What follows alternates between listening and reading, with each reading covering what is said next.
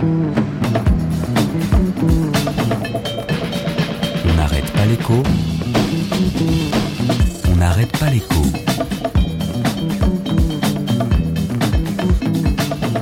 Alexandra Ben Saïd. Reste bien souple sur tes genoux, sinon tu vas avoir mal au rein.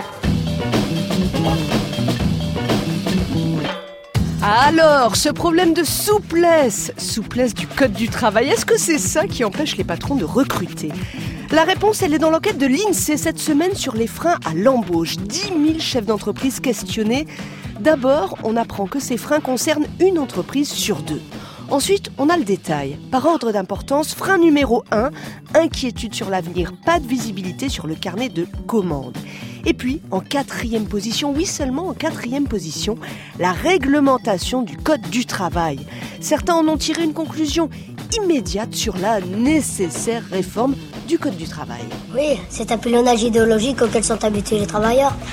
Simon, tu arrêtes avec les travailleurs, s'il te plaît, tu arrêtes Les partisans de la réforme expliquent néanmoins qu'assouplir le code sera quand même un signal psychologique qui fera son effet sur les employeurs au moment précis où la croissance repart.